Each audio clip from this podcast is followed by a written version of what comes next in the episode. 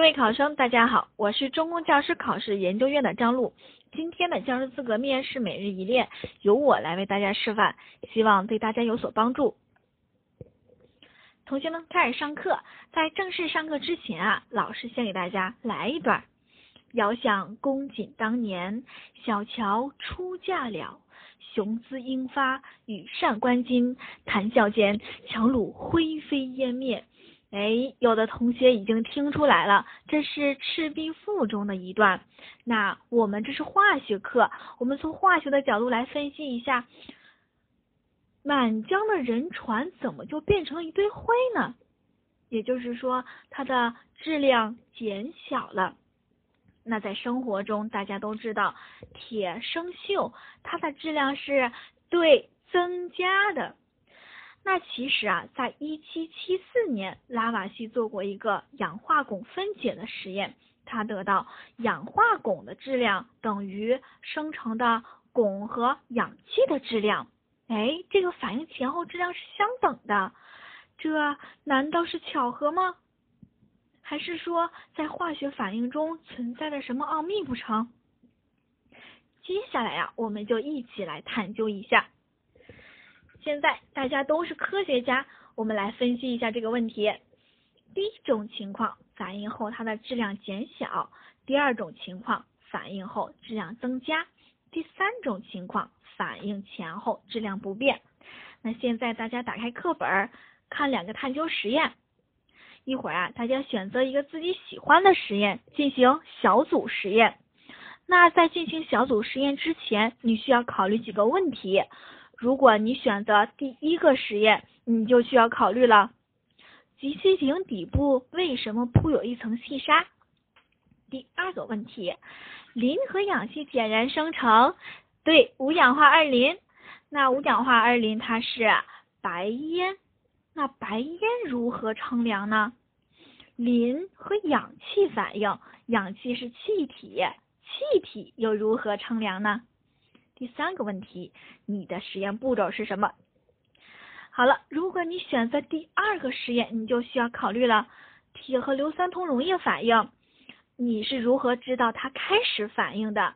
你又是如何知道它是结束反应了？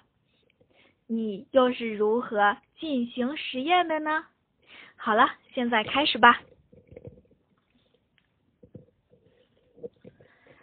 看大家都已经讨论完了。谁选择的第一个实验？哎，只有一小部分的同学选择了第一个实验，剩下的大部分同学都选择了第二个实验。我们来一一分析。首先看第一个实验，第一小组的组长，你来回答一下，请坐。他说第一个呢是为了防止瓶底炸裂，看来这一小组对之前的化学知识掌握的很好。那不管是集气瓶还是锥形瓶，它的底部铺有一层细沙，或者是有一小层的水，都是为了防止瓶底炸裂。那第二个，他说在锥形瓶的瓶口套一个小气球，这样不管是白烟还是气体，它都不会溢出到空气中了。你的想法真好。第三个，他是这样进行实验的。首先，在集气瓶的底部铺一层细沙，然后在细沙上放一小块红磷，接着在瓶塞上插一根玻璃管下来，在玻璃管上套一个小气球，然后称量，计数为 m 一，接着将瓶塞拔开，灼烧玻璃管，接着再迅速插回到锥形瓶中，待它们反应完成之后，再次称量，计数为 m。二，条理很清晰，步骤也很清楚。那这里我就有一个问题啦，能不能在他们反应的时候再套小气球呢？哎，听到有的同学说不能，你来说一下，请坐。他说，如果反应的时候套小气球，那反应生成的部分气体就溢出到空气中去了，因为人的操作没有反应那么快。你的思维真活跃，真聪明。那第一个反应大家知道了，我们再来看第二个反应。第三小组的组长，你来回答一下，请坐。他说，铁和硫酸铜反应置换出铜来，如果铁丝上有红色的固体生成，就说明反应开始了。那硫酸铜呢？它是蓝色溶液，如果溶液的颜色不再发生变化，就说明反应结束了。哎，看来这个小组啊，对之前的化学知识记得很牢固。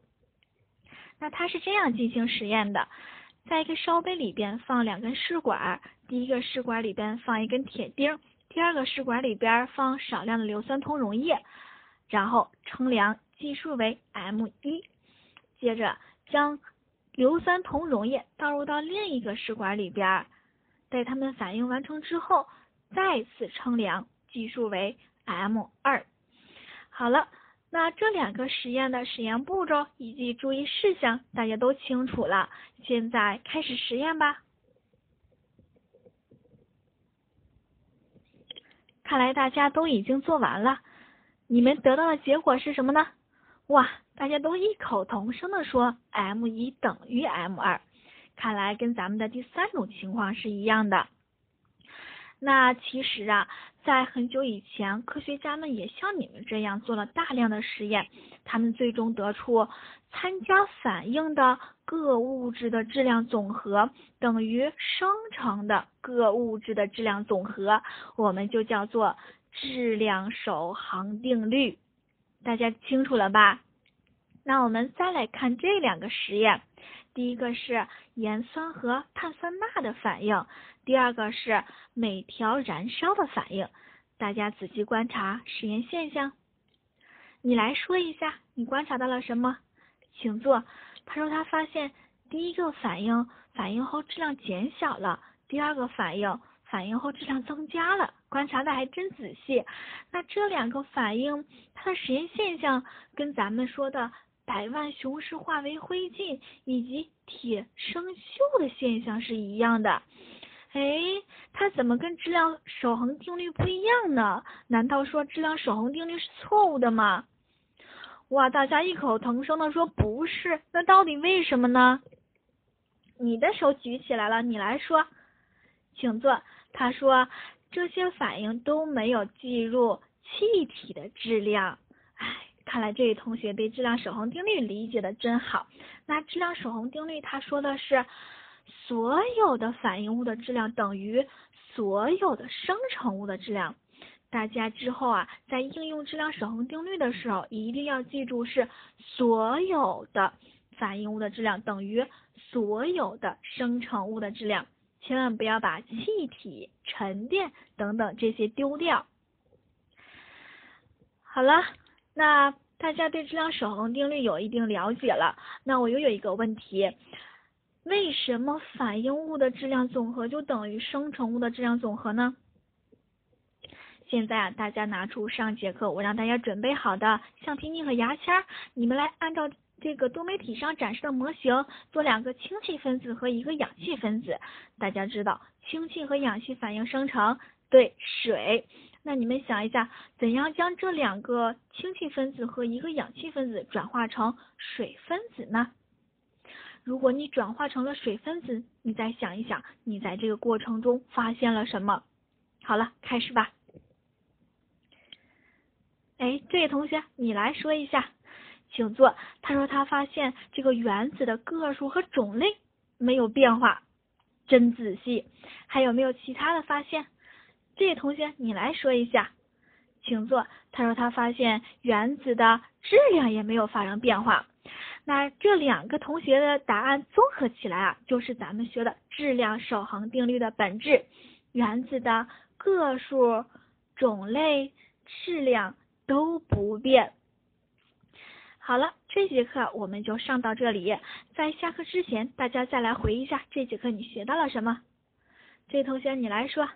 请坐。他说他知道了什么是质量守恒定律以及质量守恒定律的本质。好了，在下课之前，我再给大家布置一个小任务。那第一个实验是红磷燃烧的实验，大家有没有更好的改进办法呢？下课后回去想一想。好了，下课。